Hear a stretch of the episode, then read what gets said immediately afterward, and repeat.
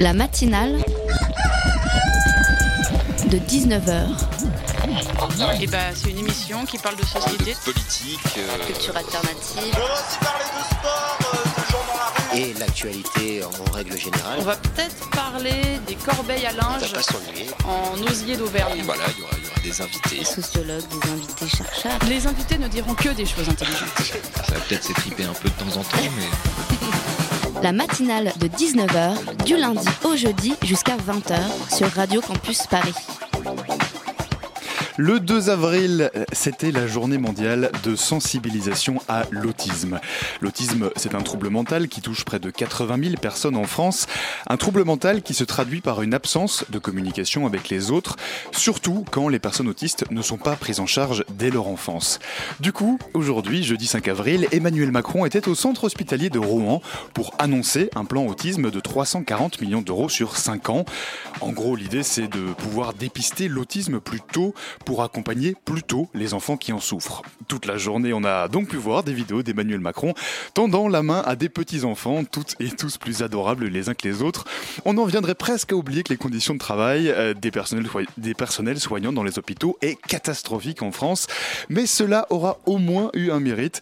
Toute la journée, les conservateurs de droite auront été obligés d'applaudir sur les réseaux sociaux l'action de ce fantastique président humaniste qui se soucie des plus faibles. Comme quoi, dans l'action d'un président de la République, tout le monde finit toujours par trouver son compte. La matinale de 19h, le magazine de Radio Campus Paris. Bienvenue à tous dans la matinale. Ce soir, on va tout d'abord parler d'une histoire un peu oubliée, celle des Young Lords. Euh, c'est les Young Lords, que j'essaie de prononcer correctement. Ce sont des jeunes militants qui, dans les années 70 aux États-Unis, rêvaient de remplacer l'État capitaliste, un mouvement qui s'est notamment distingué par son fonctionnement basé sur la démocratie directe et ses revendications féministes. Pourtant, l'histoire les a un peu oubliés. Alors, pour corriger cela, on reçoit ce soir Claire Richard, qui est l'auteur d'un ouvrage consacré à leur sujet. Et puis, en deuxième partie d'émission, on parlera de la commission Legothèque. Alors, il ne s'agit pas de briques Lego, mais de livres, puisque c'est une commission de l'Association des bibliothécaires de France. Thomas Colombera et Fabienne Lehain euh, viendront nous dire sur quoi ils travaillent. Il y aura bien sûr la chronique de Radio Parleur comme tous les jeudis à 19h34. Alors, restez bien connectés, puisque, comme le dit le générique de l'émission, les invités ce soir ne diront que des choses intéressantes. It was one of the most active and successful organizations of the 1960s. The Young Lords considered themselves revolutionaries. They uh, believed in the independence of Puerto Rico, which they believed would only come about through revolution, but they also considered themselves socialists. And they fought racism and police violence and brutality in poor neighborhoods of East Harlem, the South Bronx, and the Lower East Side. We came here because you have a big church, because you are Christians, because this church is not open at all during the week. And what we ask you for is for space, that's all. We will supply the manpower, we will supply the food for the children. All we ask is for the space of this church, this community.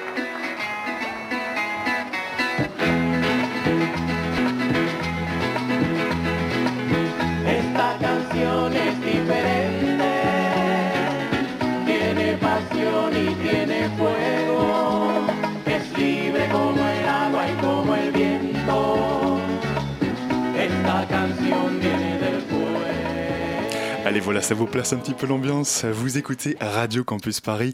Et je le disais en introduction, c'est une histoire quelque peu oubliée. Celle de jeunes militants des années 70 aux États-Unis, les Young Lords, qui voulaient remplacer un État jugé capitaliste et raciste de jeunes féministes pro-gays euh, nationalistes qui ont été très actifs durant plusieurs années avant de disparaître de l'histoire. Claire Richard, bonsoir. Bonsoir. Alors vous avez euh, rencontré plusieurs membres, membres fondateurs du groupe, Euh, vous avez aussi euh, consulté de nombreuses archives et vous avez fait un livre euh, justement sur ce mouvement qui s'appelle donc euh, Young Lords, Histoire des Black Panthers Latino 1969-1976, ce qui est important, on, y reviendra. C'est donc aux éditions L'échappée.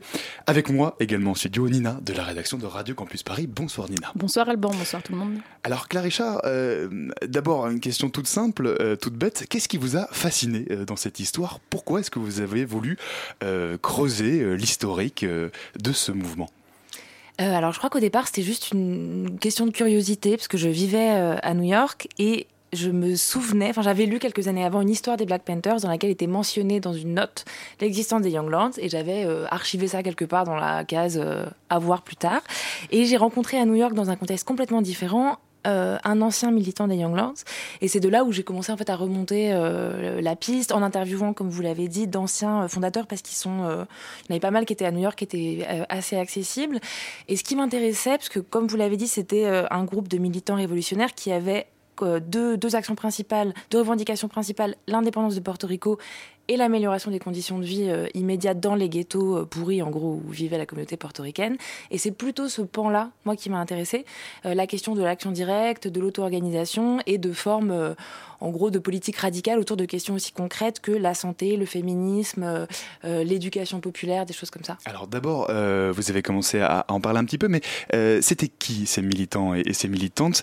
La première chose, c'est qu'ils étaient portoricains. En quoi est-ce que ça, ça a orienté leur action? Alors c'était vraiment central dans, dans leur action parce que eux se définissaient donc euh, comme des euh, nationalistes révolutionnaires. Et effectivement, la plupart, euh, enfin, de tous ces militants, non, bah, pas tous d'ailleurs, justement, en fait, mais euh, la plupart étaient portoricains. Ce qu'il faut savoir à l'époque, c'est que euh, on peut être portoricain et américain. D'ailleurs, on, on a. on est dans les années 70, hein, là, pour, voilà, aux États-Unis, pour 70. situer. Et les, les habitants de Porto Rico sont des, des, sont des nationaux américains depuis 1917, mais ils n'ont pas tous les droits qu'ont les Américains pour des questions politiques qui tiennent aussi à l'histoire coloniale de l'île. Donc c'est un peu une digression, mais c'est c'est important de le comprendre, parce que du coup, la plupart des, euh, des, membres des Young Lords, en fait, ce sont des, les enfants de portoricains qui sont souvent venus, qui ont quitté l'île dans les années 40 euh, parce que, euh, à cause d'une situation catastrophique économiquement euh, désastreuse sur l'île. Et donc, ces parents-là sont arrivés aux États-Unis en, en pensant y être accueillis euh, comme chez eux, puisque de fait c'était leur pays.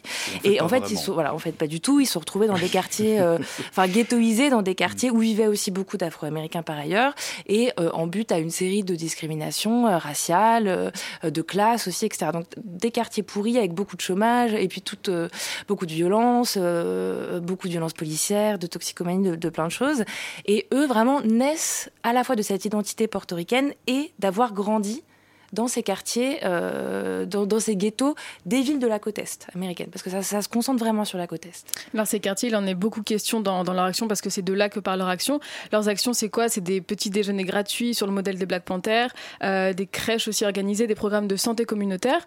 Euh, en fait, les Young Lords partent, ils n'ont pas de compétences particulières, par exemple en santé. Alors c'est quoi leur procédé d'action pour faire avancer les choses dans ces différents domaines-là? Alors effectivement, ça, ça dépend un peu. Il y en a qui demandent, comme vous l'avez dit, pas de compétences particulières, genre l'organisation des petits déjeuners. Ce que ça implique par contre, même des choses techniquement simples, c'est des liens avec la communauté. Ça qui est intéressant, c'est que comme ils sont très ancrés dans leur quartier, que ce soit à New York, parce que moi j'ai surtout étudié New York, mais à Chicago ou dans d'autres villes, euh, ils ont beaucoup beaucoup de liens avec les commerçants, euh, ou peut-être plein de gens du quartier au sens large. Ils ont aussi souvent leur famille qui sont là-bas, etc. Et dans le cadre, euh, quand c'est des actions qui demandent plus de savoir-faire, comme typiquement les actions de santé, euh, là, ce militantisme de santé implique en gros une série d'alliances et d'échanges de savoir-faire. C'est-à-dire que c'est pas des choses qui peuvent monter seules quand ils montent euh, des campagnes de dépistage euh, autour du saturnisme parce qu'il y a des problèmes de saturnisme et que euh, c'est pas détecté parce que la communauté en gros se, se rend pas dans les hôpitaux parce que euh, parce qu'ils y sont extrêmement maltraités et parce que les hôpitaux sont vétustes. En fait, ça, ils peuvent le faire qu'avec l'aide de médecins.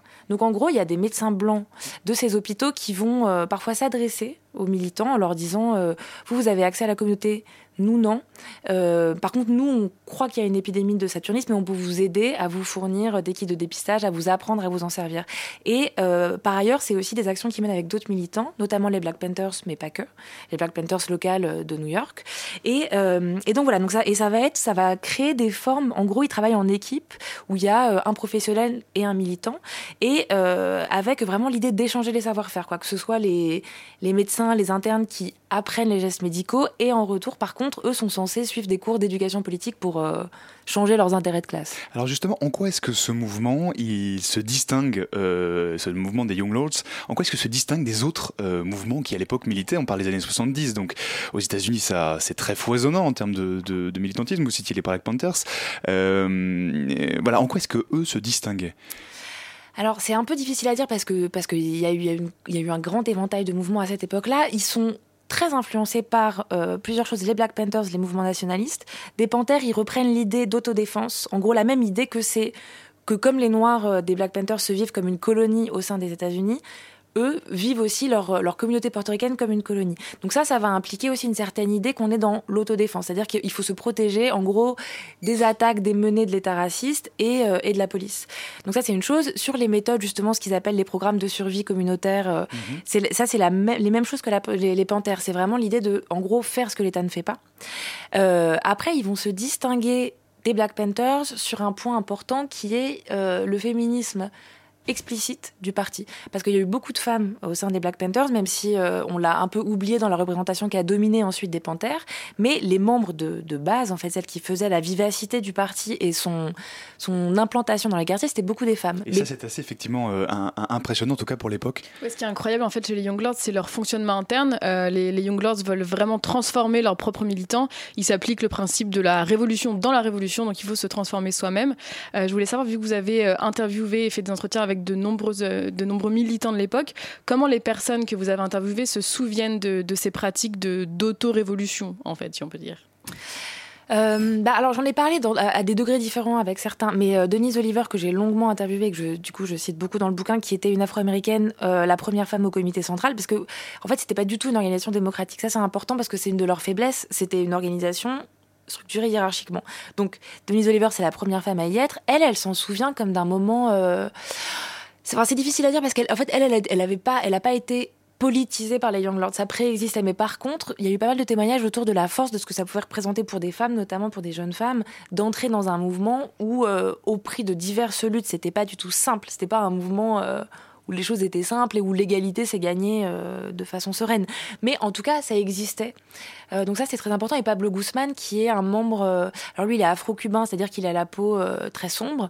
Lui m'a pas mal parlé de la lutte contre le racisme interne euh, dans le parti parce que la société portoricaine, comme beaucoup de sociétés euh, des Antilles, euh, souffre de, je crois que je crois que on peut appeler ça du colorisme. En gros, c'est l'idée, euh, voilà, qu'il y a des échelles de valeur selon les couleurs de peau et que plus la peau est blanche, plus euh, la valeur de l'individu est élevée. Ça, c'est quand même assez spectaculaire que déjà, à, à l'époque, ce groupe travaillait pour se libérer du sexisme, de l'homophobie, de leur propre racisme. Euh, Est-ce que ça, ça, ça a perduré? Est-ce que, quelque part, ils ont eu un impact euh, pour la suite sur d'autres groupes? C'est, je, pense, je dirais, enfin, oui, mais j'ai pas euh, d'éléments extrêmement précis. Je sais de façon anecdotique qu'ils ont euh, influencé euh, euh, d'autres groupes de lesbiennes radicales. On m'a raconté ça ce week-end. Ou enfin que voilà. Mais par contre, c'est surtout, je pense, sur eux que ça a eu euh, une influence forte et en même temps parce que je, je voudrais pas non plus idéaliser trop je pense que ça a été des, choses très très formatrices pour les membres mais que dans plein de cas euh, ça s'est aussi révélé euh, trop compliqué. Il y a des gens qui sont partis justement des hommes parce, parce que la déconstruction de la masculinité qui était menée au sein du parti dans des groupes non mixtes en fait ça, ça rentrait tellement en collision avec les cultures de la société aussi, quand on n'en a jamais entendu parler. Ouais. Pour nous, ça nous paraît normal, puisque voilà, on est quand même plus sensibilisés, mais dans les années 70, ça peut être euh, très violent. Et justement, sur cette question de l'héritage, est-ce qu'aujourd'hui, même dans la communauté portoricaine aux États-Unis, on se souvient des Young Lords? Est-ce qu'on s'en rappelle? Qu'est-ce que C'est quoi la relation à, à ce mouvement? Oui, on se souvient des Young Lords. C'est euh, notamment dans, dans East Harlem, donc le quartier où ils ont été particulièrement actifs. Il y a une rue qui s'appelle The Young Lords Way. Euh, mais je pense que c'est une, c'est une, une reconnaissance, enfin, ou euh, un intérêt en fait qui, est- qui a, qui a re, renaquis. Très a bizarre, participé. ouais. J'en ai aucune Attendez, idée. je prends le- le qui a réémergé euh, ces dix dernières années. Très- euh, parce qu'il y a eu quand même tout un moment où ils sont un peu passés à la trappe, à la fois parce que la fin du mouvement a été traumatique, peut-être qu'on y reviendra, et aussi parce que je pense que euh, le- la réémergence de l'intérêt pour les Young Lords, c'est aussi un parallèle avec la, la montée en puissance de la communauté latino aux États-Unis. Ils sont très actifs en, en 1971, euh, en 1971, et puis en 1976, bah, quelque part, c'est presque terminé. On va euh, essayer de comprendre ça avec vous, pourquoi ça s'est effondré aussi rapidement, juste après une petite pause musicale.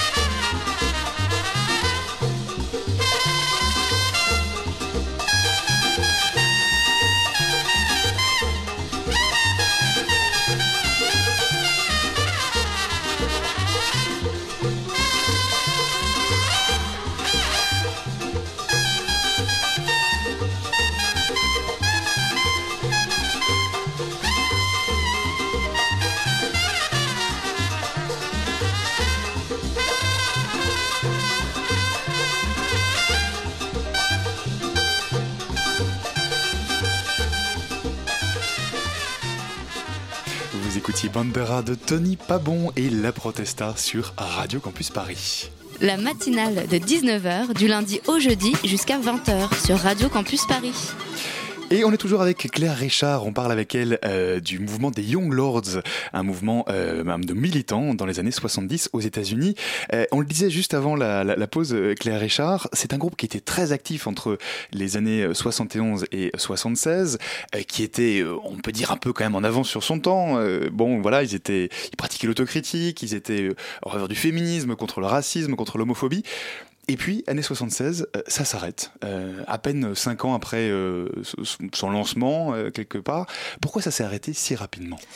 Euh, bah, en fait, ils ont été extrêmement actifs entre 69 et 71. Surtout, c'est là où ils mettent, euh, ils mettent en place leur programme, ils se structurent, ils ouvrent des branches sur plusieurs villes de la côte Est. Mais comme je l'avais mentionné au départ, en fait, ils ont vraiment deux euh, grands champs d'action. La lutte pour l'indépendance de Porto Rico et les actions communautaires de quartier, etc. Et en fait, au bout d'un moment, cette, espèce de double volet fait débat au sein du comité central parce que, je le répète, parce que c'est aussi crucial, en fait, c'est pas du tout une démocratie. Il y a vraiment six personnes ou huit personnes qui décident pour l'ensemble du mouvement. Et donc, au sein de ce comité, le débat est posé de puisque euh, on parle tout le temps de euh, l'indépendance de Porto Rico, pourquoi on n'irait pas à Porto Rico? Or, euh, comme je l'avais dit au début, ils connaissent pas Porto Rico en fait. Porto Rico, c'est la ville, c'est la, terre de leurs parents, c'est la terre de l'espoir politique, c'est la terre de l'imaginaire. Mais c'est pas du tout un, paysage politique concret qu'ils connaissent, contrairement au quartier où ils agissent. Donc il y, y a vraiment des débats très intenses au sein du comité. Finalement, la décision est prise d'ouvrir des branches à Porto Rico. C'est une catastrophe parce que parce qu'en fait la là-bas, il y a un mouvement nationaliste qui a, depuis, qui a 100 ans, qui les a pas du tout attendus, et qui les regarde au contraire un peu comme les Yankees qui débarquent en disant mais les mecs, mais on n'a pas du tout besoin de vous. Donc ça se passe très très mal, d'autant que une partie d'entre eux parle pas très bien espagnol. Enfin, c'est vraiment la bérésina. Du coup, ils rentrent, euh, enfin ils ferment les chapitres.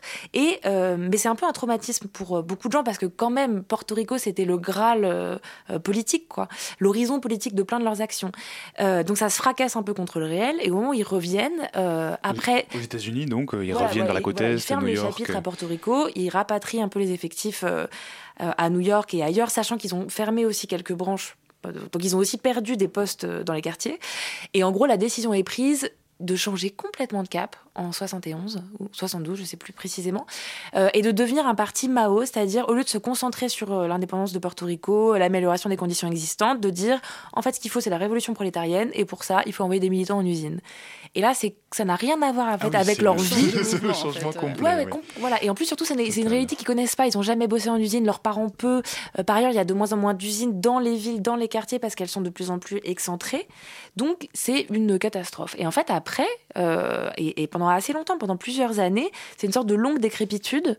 Euh, ils perdent de plus en plus de militants. Et par ailleurs, ils sont aussi très affectés comme plein d'autres mouvements de cette, époque, par euh, une paranoïa très très forte, parce que le COINTELPRO, qui est le programme du FBI chargé d'infiltrer et de détruire les mouvements euh, radicaux, a effectivement infiltré beaucoup de partis, a provoqué l'implosion extrêmement brutale et violente et douloureuse des Black Panthers qui a traumatisé plein de mouvements. Et donc, pendant plusieurs années, ils se débattent avec ça, entre accusations réciproques d'espionnage, et aussi pour certains, comme me l'ont dit certains anciens militants, en fait, euh, par ailleurs, l'idée, voy- voyant bien que ça déconne, que c'est plus du tout ce qu'ils étaient partis pour faire, mais tellement traumatisés par l'exemple des Black Panthers, qui se disent en fait on, ne peut pas se, fractionner. Il faut qu'on reste ensemble même si on fait n'importe quoi.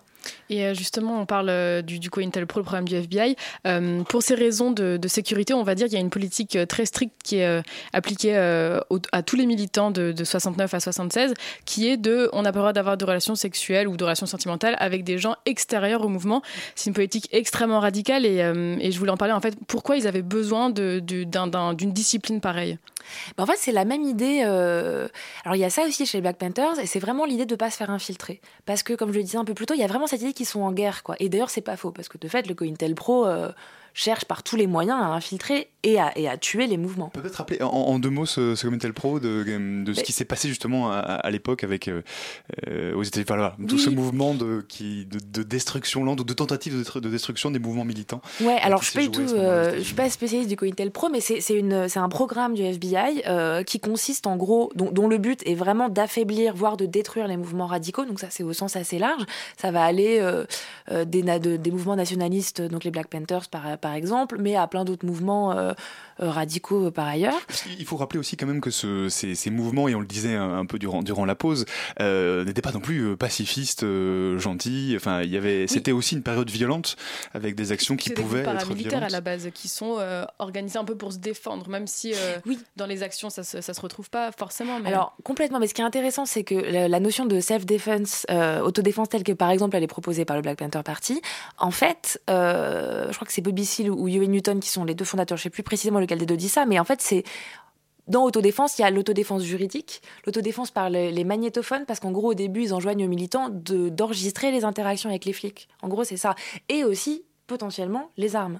Euh, mais donc, l'autodéfense, c'est au sens large, c'est de dire, en fait, il faut connaître ses droits, il faut pouvoir tenir son, en anglais, genre stand your ground.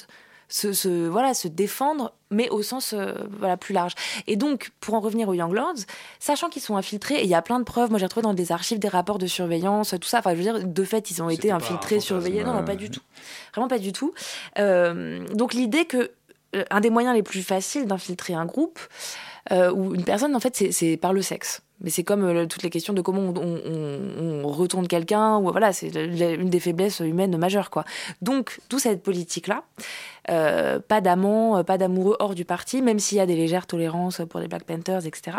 Et en fait, ça, ce qui est intéressant, ça, de Denise Oliver dit. euh, Entre oui. Ouais, ouais, elle dit euh, à un moment qu'elle se retrouve célibataire parce qu'elle sortait avec un mec qui était un, un junkie à l'héroïne, autre gros problème de l'époque, et qu'il y avait une règle très stricte. En gros, si tu te faisais prendre deux, trois fois en train de te shooter, t'étais exclue de toute façon. Donc elle se trouve célibataire et elle, me dit, mais du coup, moi j'étais un peu dans la merde parce que tous les gars étaient plus jeunes que moi, ils m'intéressaient pas du tout, parce qu'elle parle vraiment comme ça. Il y a des choses qui changent pas. Et, euh, et là, je rencontre un Black Panthers et en fait, ça va. Mais donc, du coup, sur la, sur la question de la grève du sexe, effectivement, en fait, cette politique-là va de façon imprévue donner un, un levier aux femmes. Euh, à un moment, pendant la première année d'existence du groupe, les hommes veulent rejoindre un groupe nationaliste culturel noir.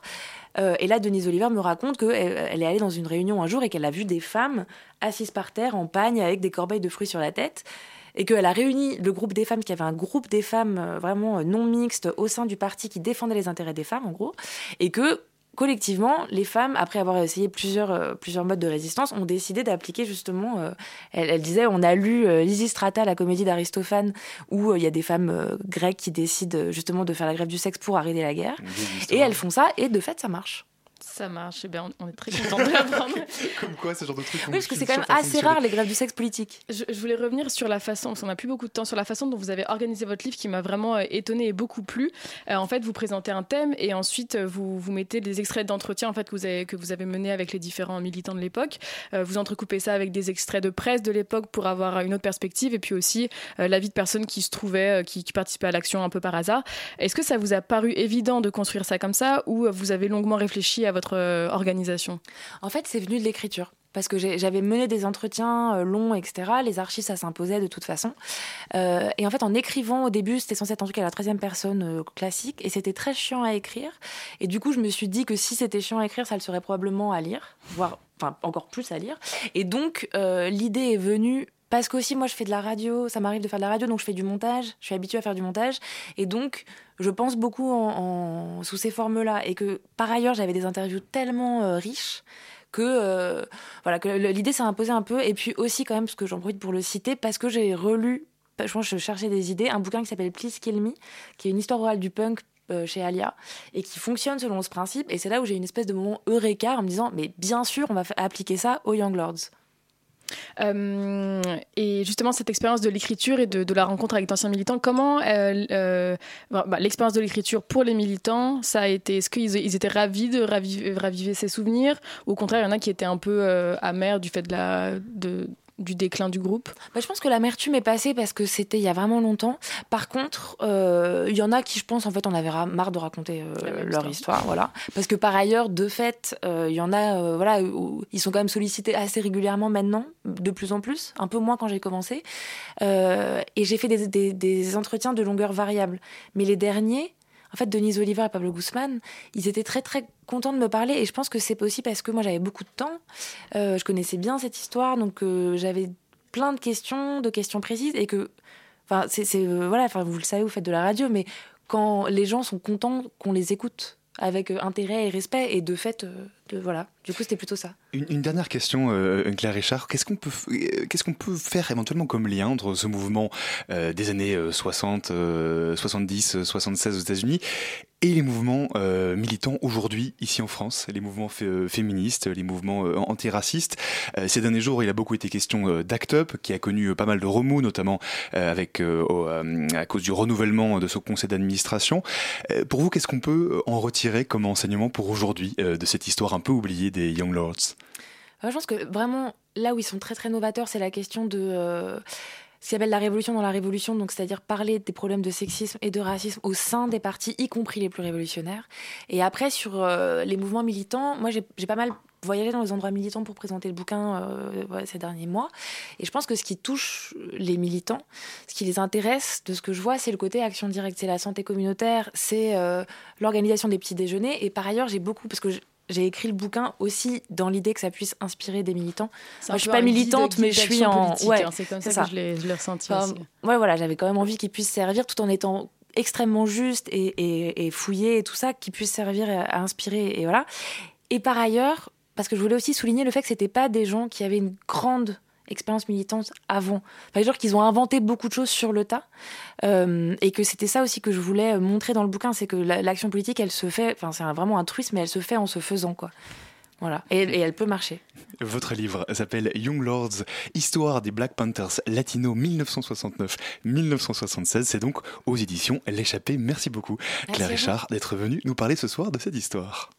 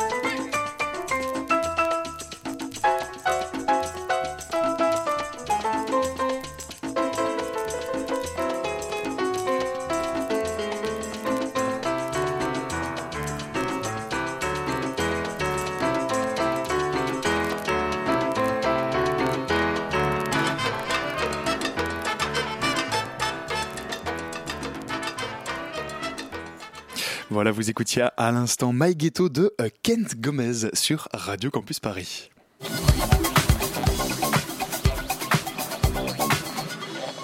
Allez, 19h35, sans plus tarder, comme chaque jeudi, c'est la chronique de notre partenaire Radio Parleur. Et hier soir, Radio Parleur était en direct de la Bourse du Travail. Vous avez pu écouter sur leur site l'intégralité de la soirée Et si on essayait quelque chose? Un rassemblement organisé par le journal Fakir.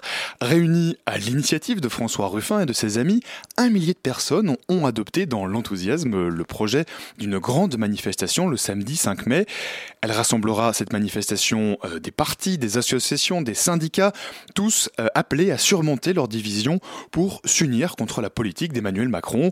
Histoire de goûter un peu à l'ambiance de cette soirée, on écoute tout de suite un extrait du discours prononcé à la tribune par l'intellectuel Frédéric Lordon. L'oligarchie allume partout la guerre sociale et puis vient s'offusquer de ce que les gens entrent en guerre. Comment les gueux n'ont-ils pas le bon goût de se laisser écarrir en silence? Eh bien non, ils ne l'ont pas. Nous ne laisserons pas faire ça et à la place nous ferons autre chose. Nous savons que nos moyens sont limités, mais peut-être avons-nous celui de la catalyse. Une vapeur plane sur tout le pays, une vapeur de souffrance, mais aussi de colère et peut-être même de scandale social.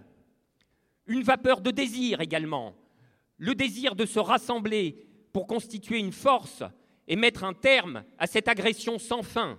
Si le macronisme a une seule vertu, c'est de rendre de plus en plus visible à tous la cohérence d'une offensive généralisée. Il faut que toutes les personnes qui constituent la masse deviennent pleinement conscientes de ce qui les attend, car c'est la même chose qui les attend toutes. Et c'est à cette condition que la masse proprement devient masse. Alors, la masse, tout naturellement, trouve le moyen de son autodéfense. Si l'offensive est générale, nous voulons le débordement général.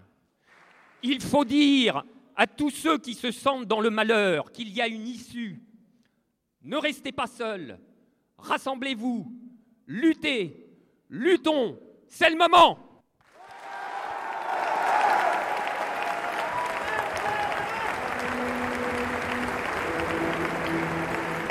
Du mouvement, du mouvement, du mouvement social, du mouvement, Voilà, un discours qui donne une bonne idée de la tonalité de la soirée d'hier soir à la Bourse du Travail. On va bien sûr suivre le développement de cette initiative du 5 mai. Une pétition est d'ailleurs lancée sur le site change.org ainsi qu'une page Facebook nommée La fête à Macron. voilà, vous pouvez retrouver dès maintenant le podcast de l'intégralité de cette soirée sur radioparleur.net, le son euh, de toutes les luttes. Et puis bien sûr, jeudi prochain, on se retrouve pour une nouvelle chronique de notre, de notre partenaire Radio Parleur. La matinale de 19h sur Radio Campus Paris. On parle très souvent de l'importance de la bibliothèque. Euh, La bibliothèque, un lieu où l'on peut partager le savoir, où l'on peut apprendre, mais ce lieu, il n'est pas neutre. Quid, par exemple, des questions de genre et d'égalité entre les sexes dans les bibliothèques? Thomas Colombera et Fabienne Loin, bonsoir. Bonsoir. Bonsoir. Alors vous êtes tous les deux membres de la commission Légotech. Alors on parle pas, on parle pas de, de Lego, hein, on est d'accord. On parle de livre. C'est une commission de l'association des bibliothécaires de France. Vous avez notamment pour objectif de provoquer la réflexion sur la lutte contre les stéréotypes et la construction de l'individu. Avec moi également en studio, toujours Nina de Toujours la rédaction Bonsoir. de Radio Campus Paris. Rebonsoir euh, Nina. Euh, alors euh, Thomas Colombera, Fabienne Loin, euh, dans cette commission, vous partez de l'idée que la bibliothèque a un rôle d'accompagnement dans la construction des individus. Euh, Donc, en gros, la bibliothèque, ça ne sert pas juste à emprunter euh, des livres et à lire. C'est plus large que ça comme mission. Alors, j'ouvre large pour commencer. Je vois que vous vous regardez tous les deux. Euh, Peut-être vous, Fabienne Alors, la bibliothèque, elle a toujours un cœur d'activité. On- propose des collections de nature très diverses pour tous les publics. Donc ça, c'est vraiment le point de départ, autour duquel peuvent s'agréger pas mal de concepts. Euh, si on parle de l'accueil, l'accueil des publics, effectivement, euh, chacun, chacune, euh, tout le monde va pouvoir trouver sa place. Moi, par exemple, je travaille en lecture publique, donc l'entrée, elle est libre. On n'est pas obligé d'être inscrit dans une bibliothèque de la ville de Paris pour pouvoir venir travailler, consulter des documents. C'est ouvert à, tout un chacun, toute une chacune. Alors concrètement, quels sont les problèmes auxquels sont confrontées les bibliothèques aujourd'hui quand on parle euh, d'égalité des genres? Ou peuvent se poser, les problèmes qui peuvent se poser Euh, il, est important, Colombera. il est important d'avoir une, euh, une pluralité des collections, donc euh, d'essayer de montrer la diversité des opinions qui sont, qui sont exprimées euh, dans les, dans les débats. Mais ça peut être, ça peut être compliqué parce qu'on a parfois des, on a parfois des documents qui vont avoir des, des positions un peu extrêmes, donc ça pose la question de la neutralité dont vous, dont vous parliez. Et puis, pour moi, il y a aussi des questions, les questions d'accueil. Comment est-ce qu'on accueille une personne tout en ayant une attitude neutre? Par exemple, quand on accueille quelqu'un, est-ce qu'on dit bonjour madame, bonjour monsieur Euh, On ne sait pas forcément que la personne est une madame ou un monsieur. Euh, donc c'est vrai que pour nous à la commission Légotech, c'est des questions qui nous intéressent, de savoir bah, comment est-ce que quand une personne queer ou transgenre par exemple vient à la médiathèque, comment est-ce qu'on euh, l'accueille dans de bonnes conditions. Vous parliez à l'instant euh, des, collections et de leur euh, qu'il fallait qu'elles soient diverses. J'ai peut-être une question un peu de profane, mais est-ce qu'on peut rappeler aux auditeurs en fait comment les ressources d'une bibliothèque municipale, par exemple typique, sont gérées? C'est-à-dire est-ce que c'est toujours la même personne au fil des ans qui va commander les nouveaux ouvrages ou est-ce que c'est un processus plus collégial? Euh, qu'est-ce que quel est votre point de vue aussi à la commission là-dessus?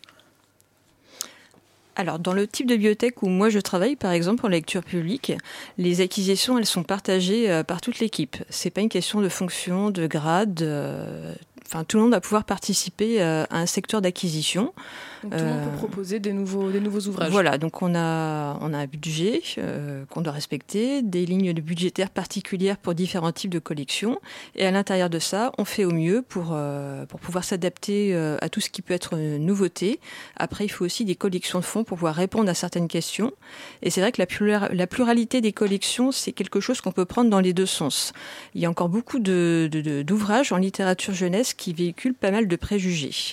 Donc là, on essaye un petit peu de relooker les collections parce qu'il y a pas mal d'éditeurs euh, qui se sont intéressés à la question. C'est assez récent.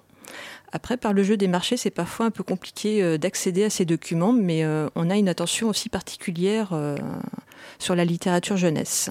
Et comment vous faites concrètement quand il y a des, arbitrages à faire? C'est vrai qu'une bibliothèque, effectivement, ça rassemble toute une série de personnes. J'imagine qu'il y a différentes opinions parmi les, les gens qui, qui sont responsables des achats, responsables aussi de, de, l'accueil. Comment on fait pour mettre d'accord tout le monde sur une façon de faire ou simplement sur les, les, ouvrages euh, à, prioriser quand on parle d'acquisition Alors, je vais juste continuer un petit peu sur euh, ce qui a trait à la lecture publique à la ville de Paris. Euh, en amont, euh, ce qu'on appelle le projet de service ou le projet d'établissement, euh, qui doit reprendre un petit peu certaines orientations qui émanent aussi de, notre tutelle, la DAC, les affaires culturelles, elle nous laisse pas mal de latitude. Et au sein de l'équipe, voilà, les choses sont bien posées et c'est un peu notre cœur d'activité. On n'est pas bibliothécaire par hasard. La pluralité des types de collections, des opinions, c'est quelque chose qui se fait sans trop de soucis. Ce, que vous, nous dites, c'est qu'il y a quand même un peu des grandes lignes directrices qui sont posées euh, au, départ, euh, mais qu'ensuite, a priori, euh, les choses se, se passent plutôt bien. Alors, cette commission, cette commission Légotech, euh, elle a été créée en, en 2012. Euh, C'était quoi le but à l'origine de, cette commission? Alors, lors de, sa, lors de sa création en 2012, au sein de l'Association des bibliothécaires de France, l'idée c'était de, de porter davantage la voix de, de, sur des thèmes qui n'étaient pas assez abordés. Euh, il y avait trois axes qui ont été. euh, qui ont, été, qui ont été portés lors de la création de la commission et qui sont toujours d'actualité. C'est euh, la question du genre en bibliothèque, la question des publics LGBT ou LGBTQ, et enfin la question du multiculturalisme ou de l'interculturalité, à savoir comment est-ce que les publics, à travers ces trois axes, peuvent être inclus à travers tous les services qu'on propose. Et donc concrètement, ça rassemble des, des délégués de bibliothèques de, de l'ensemble des, des- de, toute la France, en fait? Euh, alors, dans la com- au sein de la commission, on est une dizaine. Euh, ça, ça tourne beaucoup. Euh, la plupart des membres fonda- fondateurs ne font plus partie de, de la commission. On se- on- il y a un vrai renouvellement. Donc actuellement, on est répartis sur toute la France. On a un membre observateur qui est au Québec. Euh, Histoire d'avoir un point de vue outre-Atlantique sur... Exactement. Ça fait du bien aussi. hein. Oui. Euh, parce qu'il y a de très bons exemples d'ailleurs à l'étranger euh, dont on essaie de s'inspirer et pour lesquels on fait une veille et qu'on essaie de, de, de- Et de reprendre. de reprendre. Et vous vous rassemblez du coup de façon régulière euh, euh, avec l'ensemble de ces délégués-là venus un peu de, de toute la France. C'est- C'est comme ça que ça se passe. Et, et concrètement quoi? Et vous, vous amenez un peu des idées? Vous, vous essayez de, de, de- de faire un suivi, de mettre des choses en place, de les évaluer après? Alors euh, oui, en fait, il y a plusieurs euh, axes de travail. On se retrouve tous les mois euh, en visioconférence en fait pour, euh, pour faire le point de là où on en est sur nos activités. Euh, une grosse partie de notre travail, c'est de préparer des interventions. En fait, on participe à des journées d'études, des formations, des choses comme ça. Et puis, il y a tout ce qui est travail de veille derrière qu'on fait. Je pense à la publication d'un livre, par exemple, en 2017, euh, sur les bibliothèques LGBT.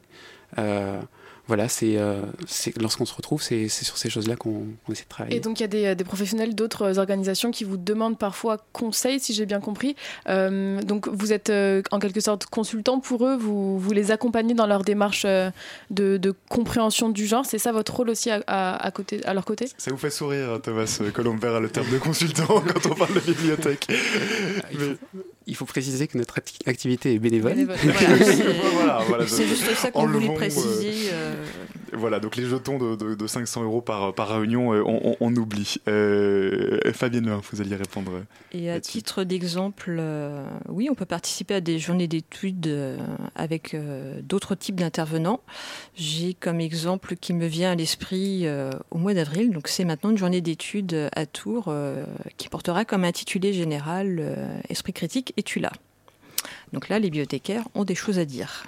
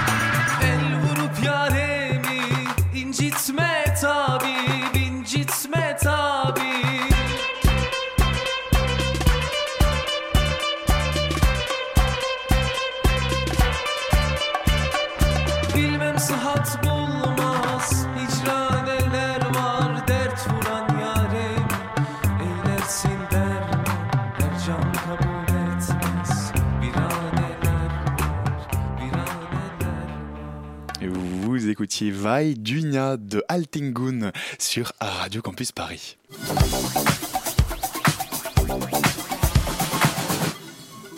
La bibliothèque n'est pas un lieu neutre et on en parle avec Thomas Colombera et Fabienne Lehan de la commission Légothèque. Euh, alors, euh, pendant la pause, on a parlé un petit peu des différentes euh, origines des, personnes qui travaillent dans la commission. par origine, je veux dire dans quelle sorte de bibliothèque elles travaillent. Donc, il y a des bibliothèques municipales, des personnes qui travaillent aussi, qui viennent de bibliothèques universitaires. Je voulais vous demander comment vous mettez à profit ces, différentes perspectives et comment vous essayez de l'intégrer dans votre travail au sein de la commission? Fabienne, peut-être? Alors, je vais essayer de synthétiser. Effectivement, c'est pas facile. Euh, l'intérêt de notre groupe, effectivement, c'est d'avoir des regards un petit peu différents, mais euh, justement super complémentaires sur tout ce qui peut être euh, la notion d'accueil des publics. tel type de bibliothèque va pas forcément accueillir le, même type de, de public. ça nous aide aussi à réfléchir sur ce qu'on va faire au niveau des collections, donc des acquisitions, des achats. Enfin voilà, c'est croiser les points de vue, bah, c'est ça qui aide aussi à faire émerger des idées et, apporter des évolutions, je pense. Alors justement, concrètement, en termes d'évolution, euh, cette commission Légothèque, elle existe depuis 2012. Depuis 2012, elle se penche sur les questions de, genre, d'égalité des sexes. Qu'est-ce que cette commission a permis de mettre en place concrètement ces dernières années?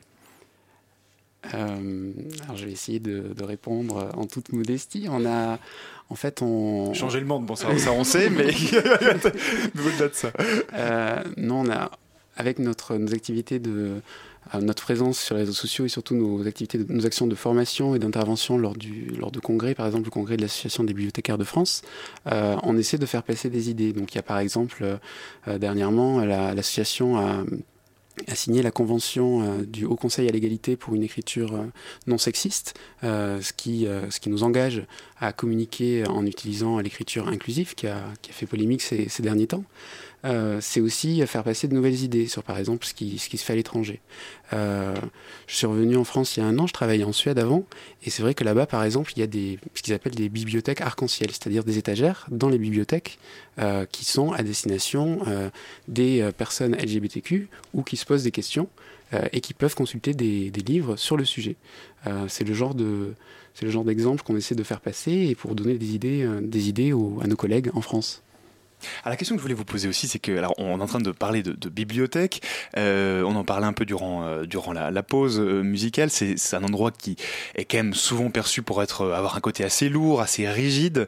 Est-ce que vous êtes jamais embêté par ce côté un, peu très institutionnel, très carré potentiellement de de l'univers des bibliothèques? Dans lequel vous travaillez, hein, je rappelle, hein, tous les deux, hein, Alain, euh, euh, vous à Paris euh, et, que à Alfortville. Alors moi, pour le coup, j'ai déjà travaillé dans différents types de bibliothèques, dont la Bibliothèque nationale. C'est sûr que je ne peux pas y faire les mêmes choses que ce que je peux proposer actuellement en lecture publique. Le cadre n'est pas le même, c'est pas les mêmes publics, c'est pas du tout les mêmes objectifs. Après, rien n'empêche de tenter des choses, mais euh, en lecture publique, on a vraiment toute l'attitude euh, pour tester euh, pas mal de choses avec nos publics. Je pense aussi aux questions d'inclusion numérique, qui sont loin d'être anonymes. Euh, on parlait de fracture numérique il y a quelques années. Maintenant, on a changé les vocables, mais les réalités, elles sont toujours les mêmes. Euh, on a toujours des personnes qui, peuvent avoir du matériel, où on leur prête, où elles viennent consulter les ordinateurs de la bibliothèque, mais elles ne sont pas capables euh, de démarrer. Elles ont besoin de la médiation des bibliothécaires. Ça n'a l'air de rien, mais ça, c'est toujours d'actualité. Et c'est un petit peu toute tranche d'âge confondue et toute catégorie aussi socio-professionnelle. On peut tout faire, mais pas au même endroit. C'est ça que. C'est ça, oui. Il faut, il faut l'adapter sans arrêt, en fait. Et, puis alors, Thomas Colombera, durant la pause aussi, vous me et puis on parlait tout à l'heure aussi de l'influence du Québec, de ce qui se faisait dans les bibliothèques au Québec. Là, un instant, vous parliez de la Suède. Au Québec, vous me parliez des lectures publiques euh, qui, étaient, euh, qui étaient lues de goût de, par différents types de personnes, c'est ça? Oui, tout à fait. Euh, au Québec, et c'est quelque chose qui se fait aux États-Unis depuis, depuis quelques années maintenant, notamment à San Francisco, ils organisent des, des, heures du conte thématiques où ils invitent différents, différents partenaires à venir bah, lire aux enfants des histoires. Et c'est vrai qu'ils peut-être plus facilement que, nous euh, en France. C'est peut-être aussi une question euh, d'approche culturelle. Ils invitent des, drag queens, par exemple, à venir euh, lire pour des enfants des histoires, sachant que ça permet aussi de prendre en compte la question de l'inclusion à travers les livres qu'on lit. il y avait dernièrement la Queer Week à Paris. dans ce cadre, la bibliothèque Louise Michel euh, a participé Paris, donc, à la ville de. Paris, a participé à la oui, oui, oui, la ville de Paris euh, se bouge et ses bibliothèques également. a participé à la programmation en, en organisant une, euh, une animation euh, sur ce sujet euh, qui rentrait dans leur Donc, programmation. il y a des euh, choses qui, qui bougent et, qui se font. Euh, tr- très rapidement, si on veut avoir l'actualité du coup de, de cette commission, on peut voir ce que vous faites. Euh, on peut aller sur, sur votre site web, j'imagine. Euh, oui, tout à fait. On a, on a un blog euh, qui, est, euh, qui est un peu la porte d'entrée avec toutes les informations. On publie un billet euh, chaque semaine. Euh, et on est aussi très présent sur les réseaux sociaux. Enfin, on essaye. Twitter, principalement. Et bien, on mettra. Et Facebook également. Et voilà, et donc vous vous appelez la commission euh, Légotech. On mettra bien sûr toutes les informations pour vous retrouver sur le podcast de l'émission. Merci beaucoup euh, Thomas Colombera et Fabienne Lehin d'être venus nous parler ce soir. La matinale de 19h. Et les virgules s'arrêtent et se rebranchent et le logiciel plante, mais c'est la fin de l'émission et c'est pas grave. Et surtout, c'est Simon probablement, son aura, c'est forcément, voilà, Simon, tu rentres dans le studio et forcément tout s'arrête puisque c'est maintenant. Mais, oui, puisque c'est maintenant l'heure pour toi de faire un tour de l'actualité. Bonsoir Simon. Bonsoir Alban, bonsoir la France, Iliane. Je voulais commencer cette chronique avec une annonce. Euh, que dis-je, une exclusivité pour cette matinale. Ah bah c'est parfait, écoute, 19h. Là, ça, ça va barder. Tenez-vous bien. Jean-Luc Mélenchon a aujourd'hui participé au rassemblement des différentes oppositions à gauche. Ah mais non Et si, et si, et si. C'était à Voincourt, ou Voincourt, je, je, je suis pas sûr de la prononciation. Ah ouais, à Voincourt, à dans la Somme. Et si sa présence peut paraître étonnante, euh, puisqu'elle n'était pas prévue, il était bien aux côtés de Benoît Hamon du mouvement Génération, de Pierre Laurent du Parti communiste français, Olivier Besancenot du nouveau parti anticapitaliste et François Ruffin, député euh, insoumis euh, déjà annoncé euh, aujourd'hui, pour soutenir le service public et particulièrement pour montrer euh, son opposition à la fermeture de la ligne SNCF Abbeville-Le Tréport. Et c'est une belle initiative de la part de l'ancien candidat insoumis à la présidentielle euh, qui se dit maintenant prêt à créer un grand parti capable de rassembler la gauche et qui pourra rassembler le peuple face au monarque présidentiel et aux partis médiatiques. Euh, ça me semble follement original, mais. Attends, il, a, il a vraiment dit euh, tout ça, Jean-Luc Mélenchon? Euh, tu en doutes? Je- bah, non, non, bah, écoute, non, non, du tout. Non, je te crois sur parole. non, je comprends que tu puisses en douter, euh, ce qui est assez perspicace puisque c'est un poisson d'avril. Ah non, non, ce rassemblement a effectivement eu lieu. hein, Ah non. Oui, non, bien sûr, il y a eu ce rassemblement, mais évidemment que Méluche ne s'y est pas rendu puisque ce n'est pas un gauchiste, c'est un mélanchoniste. Ah, mais C'est voilà, gratuit. hein. mais voilà qui explique tout. Bien que ce soit un peu tard, hein, le 1er avril c'était dimanche, Simon. Oui, alors? Oui, non, alors Bah, rien, il, il rien. me semblait qu'on pouvait toujours en faire. Je, je sais pas. Avant même le 1er avril, j'entendais dire que Nicolas Sarkozy était victime de calomnie pour, euh, pour l'ensemble de sa carrière. Et pas plus tard qu'hier, je voyais un vieux à la télé qui s'énervait d'arriver en retard à son boulot à cause de la graisse de, de, la, de la SNCF et qui disait cheminot au boulot, se foutant totalement du fait qu'ils étaient en grève pour ne pas les perdre leur boulot. Mais ça, c'est pas grave. hein. Du coup, rien qu'à voir cet échantillon d'absurdité dans la vie, je pensais qu'il n'y avait absolument euh, aucune exclusivité à faire croire n'importe quoi seulement le 1er avril. Désolé. Si seulement ce que tu avais cité n'était que des poissons d'avril. hein, Et je- oui, si seulement. euh, bon, allez. Avant qu'on ne pleure tous dans un esprit de, de solidarité euh, beaucoup plus fort que celui d'un étudiant d'école de commerce privée dans un blocus d'université publique, je voulais vous parler d'un sujet un tout petit peu plus léger. Euh, J'ai vu euh, dans l'émission euh, Les petits bateaux de France Inter que les oiseaux peuvent tomber amoureux d'êtres humains. Bah, magnifique. Et oui, j'ai trouvé que cette information était assez jolie parce que l'oiseau est déjà un symbole spirituel, parfois de liberté dans l'imaginaire collectif. Savoir qu'il peut ressentir des sentiments amoureux pour un être humain autre qu'un oiseau rend son image encore plus poétique. Et du coup, les oiseaux d'Alfred Hitchcock n'étaient-ils en fait qu'un crime passionnel voilà. Qui sait? Ou pour prendre un exemple un peu plus actuel, un peu plus euh, métaphorique, euh, que dire de Jean-Vincent Placé? Le pigeon voyageur de la gauche, euh, changeant de parti comme de veste, ça doit être à cause d'un chagrin d'amour qu'il a été arrêté en état d'ivresse cette nuit, ce pauvre pigeon de la nuée de gauchistes qui a, qu'il a abandonné en plein rassemblement. Il a peut-être mal pris, parce que sachant qu'en 2010, euh, il avait participé à un rassemblement de personnalités de gauche où il y avait déjà Hamon, Laurent, Besancenot, le à l'époque du cadre de l'université d'été, un monde qui avance. Mais voilà. Dans une histoire d'amour euh, vient toujours le temps de la rupture, du chagrin, mais aussi d'un nouveau départ. Et pendant que l'oiseau Jean-Vincent bat de l'aile et pendant que la gauche recommence à voler des siennes, je vous redonne la parole, Albantros. Merci beaucoup Simon pour cette chronique. La matinale c'est déjà tout pour aujourd'hui. En podcast d'ici quelques minutes sur radiocampusparis.org. Merci à Elsa et Nina. Merci à Adèle qui était à la réalisation euh, ce soir. Rendez-vous sur notre page Facebook, la matinale de 19h. Bonne soirée à tous. Vive la radio.